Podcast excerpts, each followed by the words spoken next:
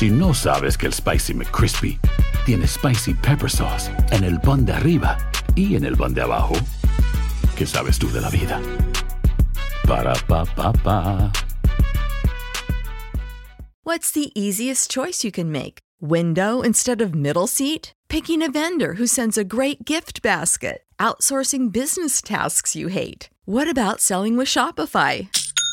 Whether you're selling a little or a lot, Shopify helps you do your thing, however you cha-ching. Shopify is the global commerce platform that helps you sell at every stage of your business. From the launch your online shop stage to the first real life store stage, all the way to the did we just hit a million orders stage. Shopify's there to help you grow. Whether you're selling scented soap or offering outdoor outfits, Shopify helps you sell. Wherever and whatever you're selling, Shopify's got you covered. Sign up for a $1 per month trial period at shopify.com slash try. Go to shopify.com slash try now to grow your business, no matter what stage you're in. Shopify.com slash try. ¿Te preocupas por tu familia? Entonces, ¿por qué darles solo huevos ordinarios cuando pueden disfrutar de lo mejor? Eggland's Best, los únicos huevos con ese delicioso sabor fresco de granja, además de la mejor nutrición, como 6 veces más vitamina D, 10 veces más vitamina E y 25% menos de grasa saturada que los huevos regulares, además de muchos otros nutrientes importantes. Así que, dales los mejores huevos. Eggland's Best, mejor sabor, mejor nutrición, mejores huevos. Without the ones like you, who work tirelessly to keep things running, everything would suddenly stop. Hospitals, factories, schools, and power plants, they all depend on you. No matter the weather, emergency, or time of day, you're the ones who get it done. At Granger, we're here for you with professional grade industrial supplies. Count on real time product availability and fast delivery. Call clickgranger.com or just stop by. Granger for the ones who get it done. Advertencia. Este programa contiene casos de crimen, apariciones, misterio, conspiración y violencia. El contenido de estas piezas puede ser sensible para algunos miembros del público. Aconsejamos discreción.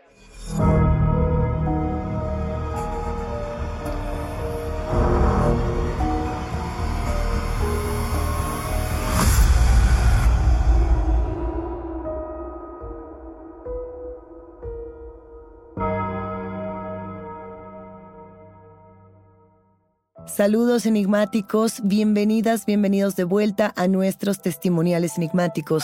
Este episodio trata absolutamente de ustedes, de sus historias y de aquello que quizá no se atrevían a contar en otro sitio. No se olviden de seguirnos en nuestras redes sociales y también de que pueden ponerse en contacto con nosotras para contarnos su historia a través de Instagram, Facebook o enviando un correo a enigmas.univision.net. Recuerden que pueden escucharnos a través de la app de Euforia, en la página de YouTube de Euforia Podcast o donde sea que escuchen sus podcasts. Y no, no se olviden de suscribirse o de seguir el show para que no se pierdan ni un suspiro. Cuando pensamos en el miedo enigmáticos, hay muchas cosas que se relacionan directamente para construir las atmósferas, esas atmósferas que nos generan inquietud, que nos hacen estar intranquilos en ciertos lugares insólitos. Por ejemplo, está en distintos países el turismo de la muerte, el turismo negro o el turismo oscuro. Cuando pensamos en este tipo de personas que disfrutan sentir miedo y viajan para conocer historias ocultas de las regiones, que viajan a cementerios, que viajan a iglesias que se sabe tienen ciertas maldiciones o que tienen ciertas tradiciones, o inclusive que viajan, por ejemplo, a lugares donde se realizan brujería o rituales. Estas son las personas que buscan estas atmósferas. A veces, las atmósferas llegan a nosotros mismos, cuando vamos pasando por una calle y empezamos a sentir que algo no está bien, pero no podemos exactamente decir qué. Solamente tiene esta sensación de que, no sé, por ejemplo, alguien murió en esa calle o alguien murió en la habitación de un departamento o de una casa o algo muy malo sucedió en aquel jardín. Todos hemos experimentado esa sensación que no podemos explicar. ¿Qué pasa, por ejemplo, cuando esa sensación está dentro de nosotros mismos. En el alma también se encuentra la sensación de otredad, la sensación de temor. Y es por eso que el día de hoy tenemos tres testimonios en los que vamos a estar hablando de estas sensaciones que nos producen los lugares insólitos. Tenemos un momento bastante extraño en un cine. También hablamos del lugar insólito que se encuentra en nuestra propia alma, inclusive cuando se conecta con otros espacios o con otras almas. Y para cerrar tenemos una experiencia bastante desconcertante en un panteón. Comencemos con el testimonio de Manu. Bueno, aquí hay una historia que, o sea, no fue como tal algo como muy obvio paranormal, pero sí me pasó. Cuando estaba en la universidad justo antes de que cayera la pandemia, había días donde no iba a la escuela y mis mejores amigos tampoco. Entonces íbamos a una plaza que está muy cerca de mi casa, que se llama La Cúspide, que es una plaza que está un poco abandonada. No está abandonada, pero hubo una época donde cerraron muchos negocios y porque había muchos asaltos y estaba medio, medio mal vibrosa, de por sí eso ya es como medio paranormal. y en las mañanas no había nadie en el cine, literal nadie, ni la gente que, que, atendía. O sea, había una persona que te vendía los boletos y una persona que te vendía las palomitas. Y mis dos amigos y yo fuimos a ver Sonic, la película, en el 2020 y recalco o hago mucho hincapié en que realmente estaba vacío, o sea, realmente a esas horas éramos los únicos que íbamos al cine. Entre semana, un martes a las 12 del día, una de la tarde. Entonces estábamos ahí, ya como al inicio de la película, inicio no de cortos, no, de película como tal, como a los 10 minutos, entró una persona que se veía con dificultad de caminar y muy jorobada con una charola de comida. Y se sentó, nosotros estábamos sentados en la parte más alta de la sala y esta persona se sentó como en la parte más baja, diría yo en las primeras cuatro filas y nosotros estábamos en las últimas seis filas, ¿no? Y entró esa persona a la película ya iniciada y cuando acabó la película y encendimos las luces, los tres vimos a esa persona entrar y cuando se prendieron las luces, los tres vimos que no había nadie abajo y estaba una charola, nada más. Una charola en donde creímos ver a la persona entrar a ver Sonic la película. Esto nos puede presentar muchos enigmas. ¿Los fantasmas o los entes disfrutan de Sonic la película? ¿Acaso la cúspide es una plaza que está embrujada? Muchas gracias a ti, Manu, por compartirnos este testimonio y por dejarnos todas estas preguntas abiertas para intentar responderlas. Sinceramente, yo no sé si los fantasmas disfrutan o no de ver películas. Lo que sí podemos asegurar a partir de los testimonios que ustedes mismos nos comparten es que ciertas entidades y ciertos fantasmas no se han dado cuenta de que están muertos y al no darse cuenta de que han pasado a otro plano, de que su cuerpo ha trascendido, tienen esta tendencia de repetir ciertas acciones de su cotidianidad, como prepararse el desayuno, como caminar por su casa, como, en este caso, ir al cine. Además, hay que pensar en los distintos cines que tenemos en México, en Estados Unidos, en el resto del mundo, porque los viejos cines tenían mucha personalidad. Quizá las salas más modernas actualmente ya son todas muy similares la una a la otra, debido a que han tenido muchas remodelaciones, muchas modificaciones.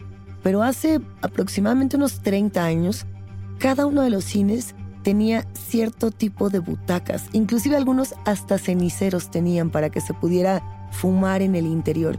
Yo recuerdo mucho, por ejemplo, una experiencia cuando fui a ver Robin Hood, y esto debe tener mucho más de 30 años, donde los gatos en el cine pasaban por debajo de mis piernas, porque en aquel entonces se usaba que para que no hubiera ratas en los cines, tenía que haber gatos. Y esto ocurría en los cines más excéntricos y también en los más finos, en los más elegantes. No había distinción.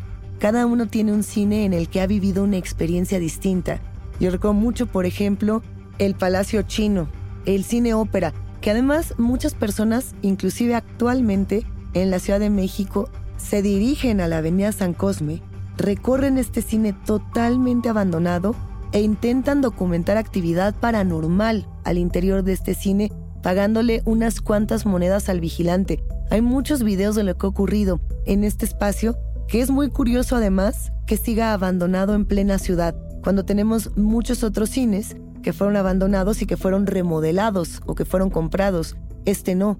Hay un cine, por ejemplo, en Chihuahua, que si no me equivoco es el Cine Victoria, donde se han registrado muchos videos de fantasmas que se sientan a ver películas, de fantasmas que transitan por las enormes escaleras. Es un punto de mucha nostalgia y pensando en estos lugares insólitos, ¿qué, qué puede ser más cinematográfico que un fantasma mirándose a sí mismo en la pantalla? Tenemos otro testimonio. Este testimonio se los voy a leer, nos lo ha compartido Nubia. Conocí a una persona hace poco más de un año y sentí una conexión muy peculiar, lo que con el tiempo llevó a una relación de amistad, en la que con su sola presencia yo sentía una sensación muy agradable y muy familiar, como si conociera a esta persona de tiempo atrás. Comenzamos a salir y llevamos una relación muy bonita, solo que tuvimos unos problemas, porque él estaba saliendo de un matrimonio al parecer, esta situación era muy caótica. Eso nos afectó de cierta forma. El punto es que cuando yo me siento muy mal, tengo la percepción de que a él le pasan cosas bastante negativas a su alrededor. Y es algo que yo ya he notado tiempo atrás. Por ejemplo, si yo estoy en plenitud, si yo estoy bien, digamos que con mis energías muy elevadas, Curiosamente todo está en calma para él. Yo nunca le deseo mal. Al contrario, siempre que hago meditación, procuro pedir de todo corazón que las energías positivas lo envuelvan. Pero sí siento que cuando yo estoy muy mal, influye mi carga energética. Incluso puedo contarles que en ocasiones puedo hacer que los focos se fundan, parpadeen mucho una vez hice que un foco se iluminara hasta reventar. No sé si tenga algo que ver. Espero me puedan orientar un poco sobre esto. Escucho el programa seguido y me encanta. Euforia Podcast presenta la descomposición del cuerpo y particularmente la contradicción que parecía la posición encontrada de las dos señoras. Todas estas cosas daban para, para, para seguir el relato de algo diabólico. El misterio de las primas. Escucha la primera temporada de Crímenes Paranormales en la aplicación de Euforia o en tu plataforma favorita. When you buy a new house, you might say, Shut the front door! Winning! No, seriously, shut the front door. We own this house now. But you actually need to say, Like a good neighbor, State Farm is there. That's right. The local State Farm agent is there to help you choose the coverage you need. Welcome to my crib. no one says that anymore, but I don't care. So just remember like a good neighbor, State Farm is there. State Farm, Bloomington, Illinois. En JCPenney tenemos infinidad de regalos para el Día de las Madres hasta el domingo. Ahorra hasta 40% en todo Liz Claiborne y vístela de pieza a cabeza con la última moda. Además, aprovecha las ofertas Yes Please, con diamantes y piedras preciosas a 25 dólares para miembros de JCPenney Rewards. ¿Aún no eres miembro? Inscríbete. Es fácil y gratis. Y regálale a mamá todo lo que se merece. JCPenney. Vale la pena. Ofertas válidas hasta el 12 de mayo en selección de estilos. Aplican otras exclusiones. Joyería se excluye de los cupones. Detalles en la tienda jcp.com. ¿Te preocupas por tu familia? Entonces, ¿por qué darles solo huevos ordinarios cuando pueden disfrutar de lo mejor? Eggland's Best, los únicos huevos con ese delicioso sabor fresco de granja, además de la mejor nutrición, como 6 veces más vitamina D, 10 veces más vitamina E y 25% menos de grasa saturada que los huevos regulares, además de muchos otros nutrientes importantes. Así que, dales los mejores huevos. Eggland's Best, mejor sabor, mejor nutrición, mejores huevos. No tengas miedo. Estás escuchando Enigmas sin resolver. Nubia, muchísimas gracias por compartirnos este testimonio que nos viene muy bien para hablar de lugares inhóspitos, lugares insólitos, como puede ser el alma, como puede ser una conexión espiritual. Y tiene todo el sentido, porque a veces no nos damos cuenta de que nuestro cuerpo puede ser el lugar de alguien más. Nuestro cuerpo no solamente es nuestra casa, es la casa de la otra persona con la que elegimos compartir nuestra vida, que puede ser nuestra pareja, nuestros amigos, nuestros hijos. Y la energía que nosotros le damos a nuestro cuerpo se alimenta también de la energía de los otros y también alimenta a la energía de los demás. Esto sin siquiera ponerlo en términos paranormales. Aquí solamente estamos hablando de las relaciones interpersonales. Ahora, ¿qué pasa cuando nosotros realmente podemos controlar de una manera emocional y energética el estado de ánimo y la suerte de otra persona? Porque aquí, Nubia, lo que nos estás contando es que las situaciones alrededor de tu pareja cambian conforme tú modificas tu estado de ánimo. No es como que él modifique su estado de ánimo, sino que modificas su entorno, sus otros lugares. Eso está por demás interesante. Y si a ello sumamos esto último que nos comentas, que tiene que ver con la iluminación, con lo que puedes hacer con la electricidad y con las cargas energéticas, ahí ya estamos entrando en otro terreno de la conversación. Porque muchas veces cuando queremos contarle a otras personas con respecto a esta especie de, no quiero llamarlo poderes, pero en este caso vamos a llamarlo cualidades que podemos tener, las personas no nos creen y a veces nos tildan de farsantes, a veces dicen que nos inventamos estas situaciones. Por ejemplo, no sé si recuerdas, Nubia, cuando Daniel en este micrófono nos contó cómo el dimmer en su casa hace que la luz suba y baje y que ella siente que se trata de un fantasma. Y yo en algún momento le decía, ¿no es tu propia energía la que hace eso? Y Daniel no lo ha contado en los micrófonos y quizá lo cuente más adelante, pero eso mismo le pasó en los estudios de Enigma sin resolver. Entonces podría ser que ella misma con su energía pudiera hacer que subiera y bajara la luz, más allá de que hubiera una presencia, digamos, extra, un ente. Pero no lo sabemos, no sabemos si en este caso se trata de ti misma subiendo y bajando la luz, si se trata de otro ente o si se trata de un fenómeno que podrías explicar de otra manera. Mira, hay una experiencia muy interesante, Nubia Enigmáticos, que tiene que ver con los expedientes sobre sucesos paranormales, magia e inclusive telequinesis. Solamente para que estemos todos en el entendido de lo que significa, recordemos que la telequinesis es el fenómeno que consiste en mover objetos con el poder de la mente, es decir, tocarlos sin haberlos tocado con nuestras manos, sino haberlos tocado con nuestra energía. Nunca se ha podido demostrar a ciencia cierta que esto ocurre. Por eso siempre lo atribuyen al tema paranormal o al tema de las pseudociencias. Y una de las rivalidades más famosas en la historia de la magia, de la telequinesis y de las pseudociencias es la de Uri Geller contra James Randi. En los años 70, Uri Geller aseguraba que él podía mover objetos con la mente, que podía inclusive leer la mente de otras personas y que él, pensando en los lugares insólitos, era todo un lugar insólito del alma y del espíritu, que él podía conectarse con toda clase de energías. En un momento, él fue a toda clase de programas de televisión americana e internacional y las personas lo admiraban de manera desmedida. Decían, es el hombre que dobla las cucharas, es el hombre que dobla las llaves, es el hombre que hace toda clase, no de trucos, porque nunca se hablaba de un truco de magia, sino de experiencias fuera de la norma.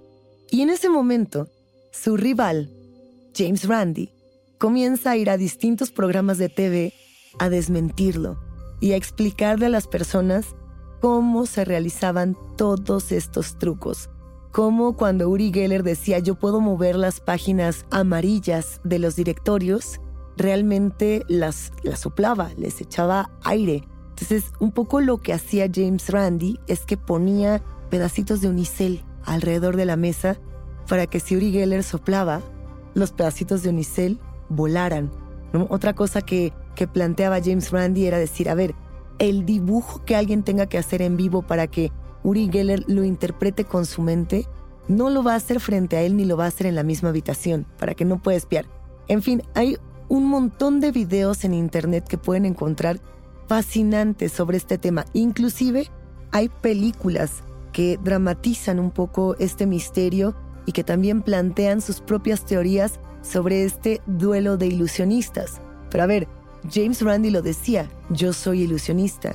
Y Uri Geller, en cambio, decía, yo soy el verdadero actor de lo paranormal.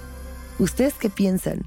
Y Nubia, ¿tú qué sientes de tener estas cualidades en un momento tan interesante como el que te está tocando vivir? Tenemos un testimonio más que queremos compartir con ustedes. Este es el testimonio de Carolina.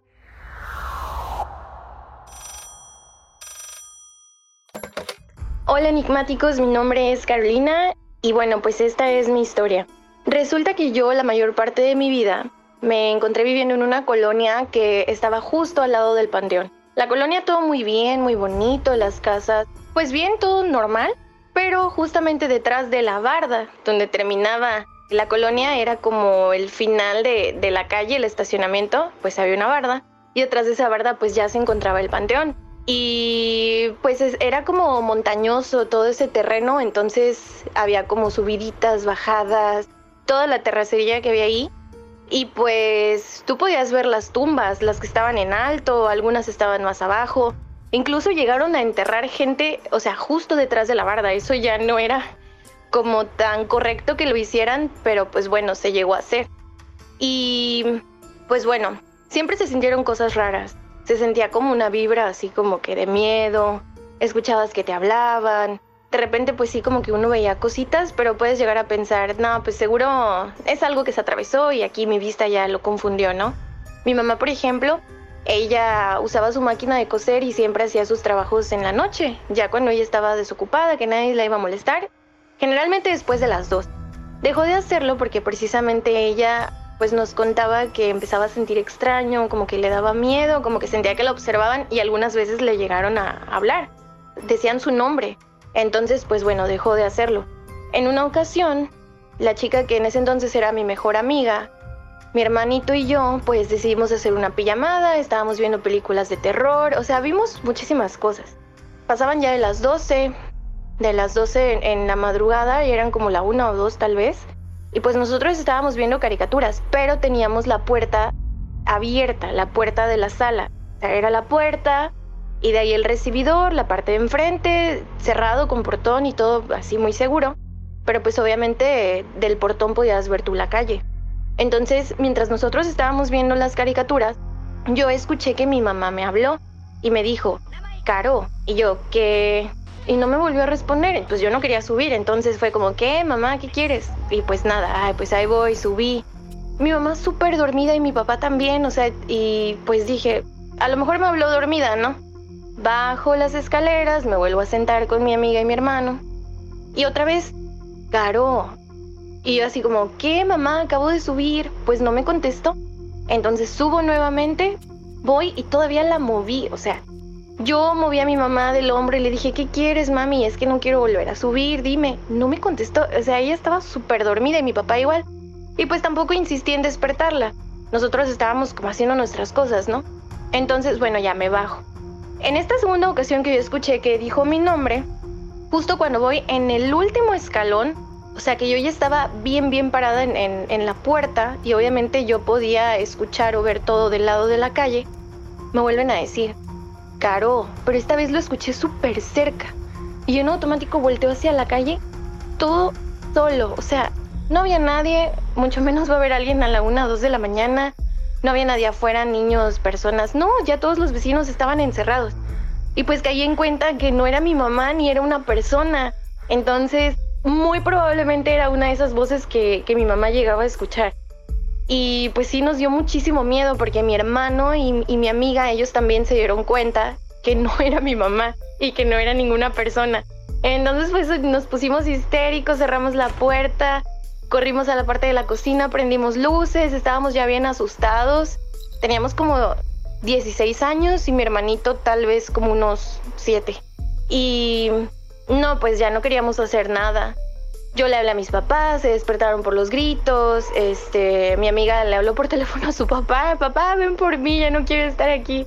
Y su papá fue como, oye, pero ibas una pijama, estás aquí al lado. Sí, pero es que nos asustaron, ya me quiero ir a mi casa. Y pues bueno, ya su papá salió por ella y ella se fue. Y así acabó nuestra pijamada. Ya ni siquiera se quedó ella a dormir, quedamos muy asustados.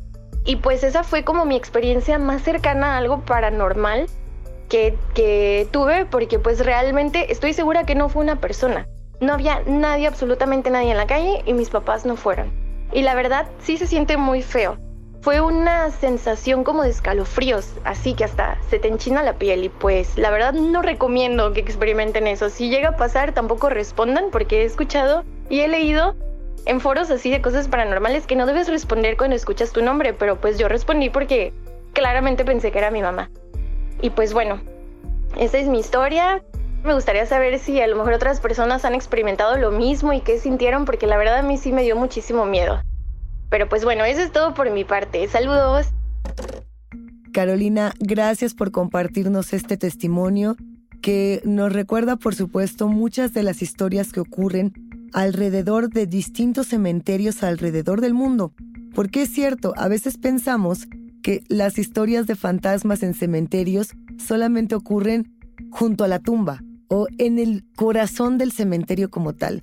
Y no nos ponemos a pensar en todo lo que ocurre con las comunidades que viven cerca de los panteones. Hay, por ejemplo, muchas historias con respecto a lo que ocurre cerca de las catacumbas de París. Hemos estado platicando de ellas. También hemos hablado de lo que pasaba cerca del cementerio Greyfriars, y de cómo todas las comunidades que vivían en las calles cercanas tenían miedo también a esta actividad paranormal.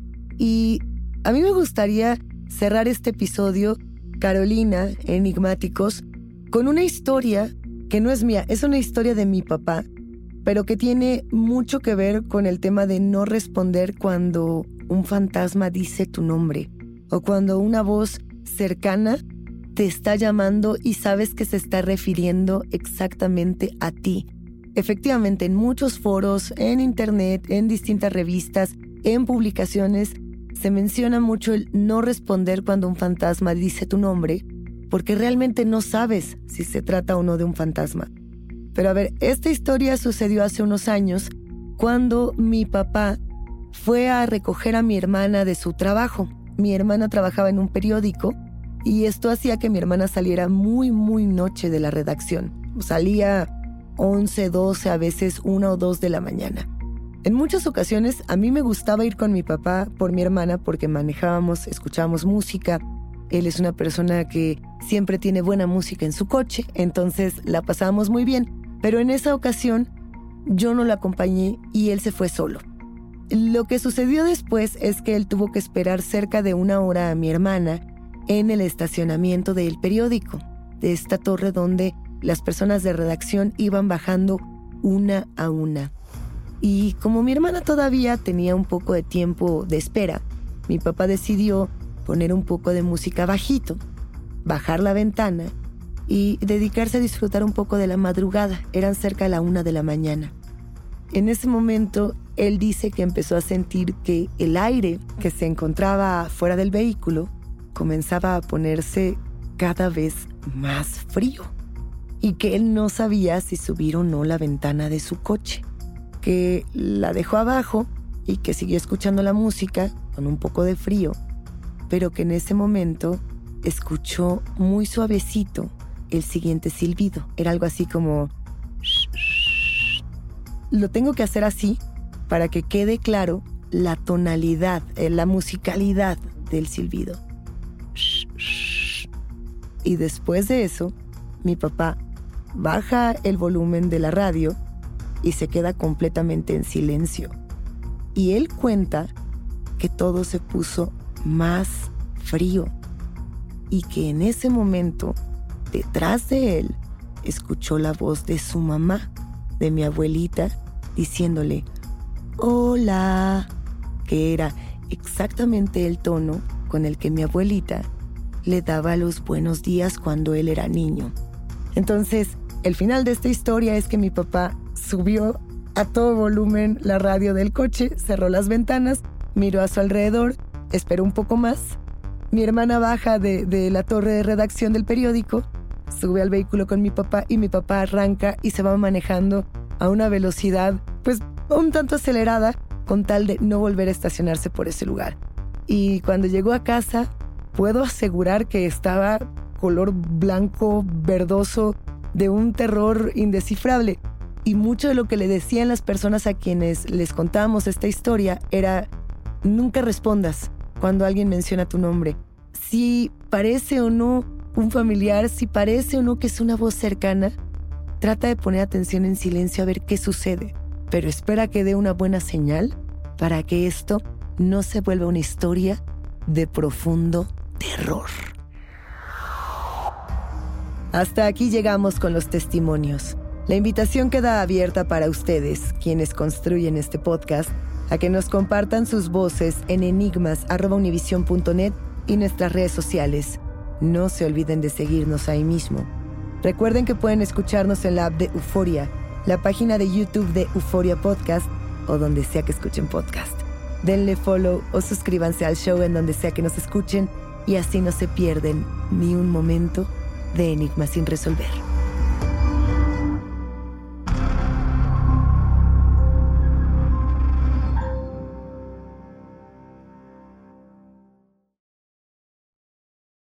en la siguiente temporada de En Boca Cerrada. Y hoy se dio a conocer que son más de 15 las chicas o las niñas y que viajan de un lado al otro con Sergio y con Gloria Trevi. Déjame llevarlo a un hospital, por favor. Creo que es lo mejor que puedo hacer. En las condiciones en las que Sergio lo obligaba a vivir, no hubiera soportado el siguiente invierno en España. Lo que nunca se dijo sobre el caso Trevi Andrade, por Raquenel Mariboquitas. Escucha en boca cerrada, en el app de Euforia o donde sea que escuches podcasts. ¿Quieres regalar más que flores este Día de las Madres? The Home Depot te da una idea. Pasa más tiempo con mamá plantando flores coloridas, con macetas y tierra de primera calidad para realzar su jardín. Así sentirá que es su día todos los días. Llévate tierra para macetas Bigoro por solo $8.97 y crece plantas fuertes y saludables dentro y fuera de casa. Recoge en tienda y sigue cultivando más momentos con mamá en The Home Depot. Haces más, logras más. Más detalles en homedepot.com diagonal delivery.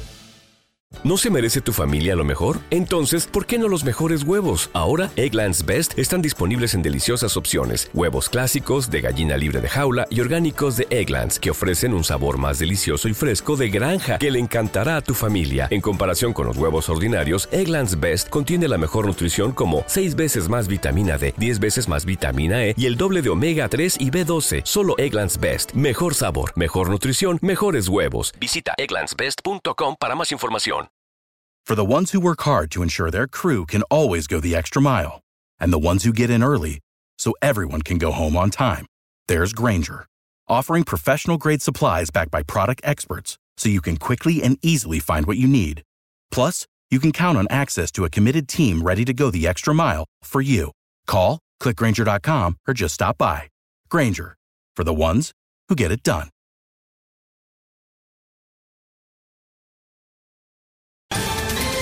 Ohio, ready for some quick mental health facts? Let's go. Nearly 2 million Ohioans live with a mental health condition. In the U.S., more than 50% of people will be diagnosed with a mental illness in their lifetime. Depression is a leading cause of disability worldwide. So, why are some of us still stigmatizing people living with a mental health condition when we know all of this? Let's listen to the facts and beat the stigma.